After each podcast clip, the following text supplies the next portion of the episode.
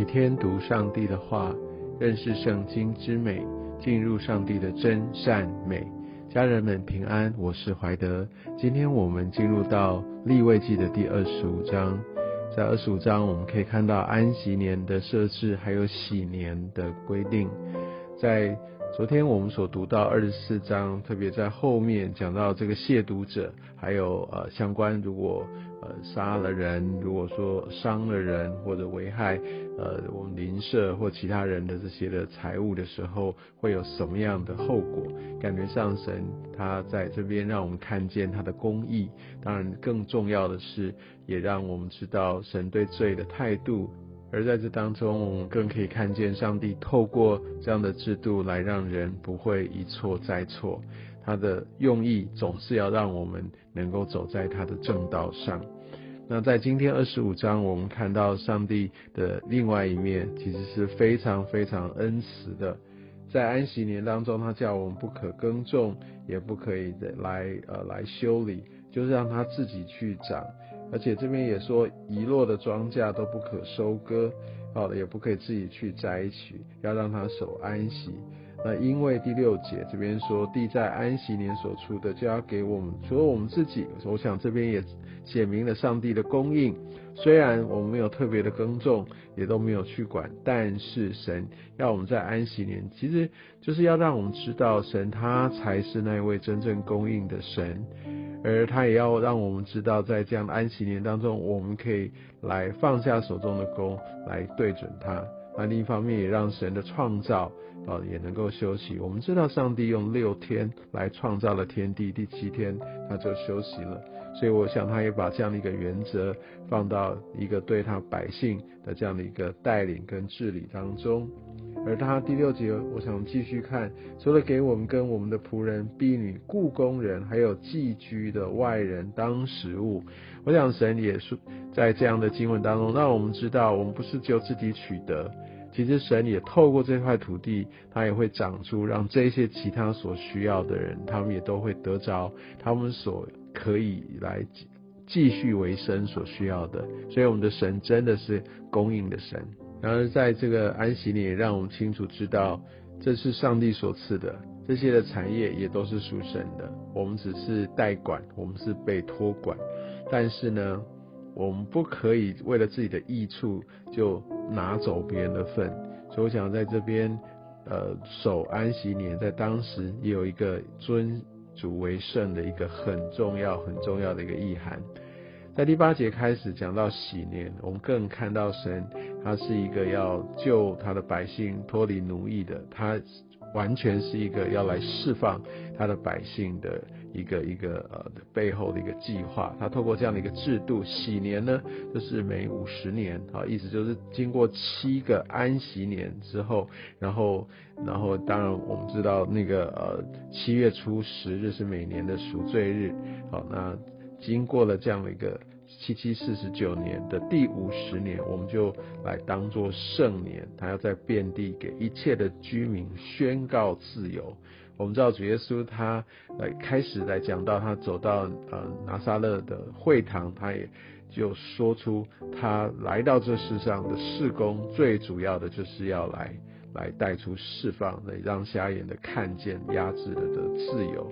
哦，他要来宣告这个喜年，喜年呢，在这一年就要个人归自己的产业，各归本家。意思就是说，在当中，呃，在以前可能有一些财产一些的交易。有原本属自己的卖给别人了，或者自己因为有任何经济的原因被呃把自己卖出去，然后来做别人的奴仆，在这一年他都要重获自由，所以有有那种归零的意思啊。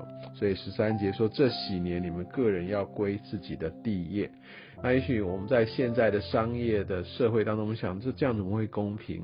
好，那那我赚了这么多的财产，那不就是白费了吗？我们。必须记得，一切都是神啊，他所供应的。我们累积了那么多财产，我们也带不走，不是吗？我相信神让我们再一次看见他的心意。那我们在这地上其实都是客旅的，是寄居的。二十三节这边说地不可永卖，因为地是我的，是属神的。所以神不断不断提醒我们，不是把我们所有这一切的一个心力，所有的这些我们所有的精华的年份，都放在这世上的这些产业的争取，不是这样子的。神要我们看重的是那真正的、那永恒的财产。所以我们可以看到，呃，在这个喜年的规定，除了释放，而且第十七节也特别神提醒我们，你们不可亏负，重要的是要敬畏你们的神。我们要我们要敬畏神，我们要遵守他这一切的规定，不是我自己觉得公不公平，这是神他的心意。所以这些律例要遵行，我们要要遵守神的典章，要谨守。然后神给我们的应许，就是在这个地上可以安然居住。神也应许地必出土产，你们得以吃饱，在那地上安然居住。所以我想，神他要赐下的是真实的一个供应我们一切的所需，而且让我们可以得以平安。他要来保守我们。那当然，在后面我们可以看到神一个相关的机制，让让人可以去赎回。哦，那如果说要真的要在这个喜年之前要再做一些交易的话，要怎么去计算？我相信神的重点也是在人不要呃亏负彼此亏负。那第三十五节这边也说，你的弟兄在你那里若渐渐贫穷，手中呃缺乏，你就要帮补他。哦，所以所以你也说到，不可以跟他取利，不可以向他多要，只要敬畏你的神。所以你知道，我们真的需要因为上帝的缘故，因为我们的弟兄姐妹，其实他也是神他的的百姓，神也看他们为宝贵，而且神要供应。我想神的供应，呃，极少的例子是从天上降下来。哦，神的供应好像不是我对。存折突然多了很多钱，当然我们可以听到很多的见证怎么样，但好像那也都是人透过人的这些的交易，透过人的个方式转账也好，或业绩的达成也好，或者怎么样怎么样，或者别人的一个捐助，总是透过人来来行出它的供应，不是说，所以我们可以看到说在这当中，呃，我们因为敬畏神的缘故。我们要真的来好好的来善待我们的弟兄姐妹，我们不要想要从他们的身上来得到一个额外的好处。我们借钱给他来供应他、帮助他，不可向他取利。当然，我们现在也许有一些人的制度，有一些利息的计算啊，那我想这个也是无可厚非。但我想在当时，神就是要断绝，就是我们有一些人就是刻意的要。因为人的这些的需要，他的缺乏，然后就从他的缺乏当中来来得利。我想在当时的背景，呃，也是在于说这是一个好像一个大家族、一个宗族的这样的概念，就总是为着这些的家人的最大利益缘故，我们总是愿愿意来帮助他们，来帮补他们。因为当时没有所谓的社会福利制度。当然，我们现在虽然有这些社会福利制度，但我们还是要用一个来帮补弟兄的心来彼此接待。我想在教会界，我们常常说对互称是呃弟兄姐妹，但也常常有听到有很多这些金钱啊，或一些业务上面的纠葛或等等的，或甚至纠纷。我相信我们要从这段经文当中看见神他的心意。我们这里要来善待彼此，我们要来知道他真的是在神眼中他是宝贵的，而且他说真的是我们的家人，我们该如何来来对待他们？我们就想一想，如果今天他真的是我非常非常关系紧密的弟的兄弟亲兄弟，或者他是我的父母，我对待他。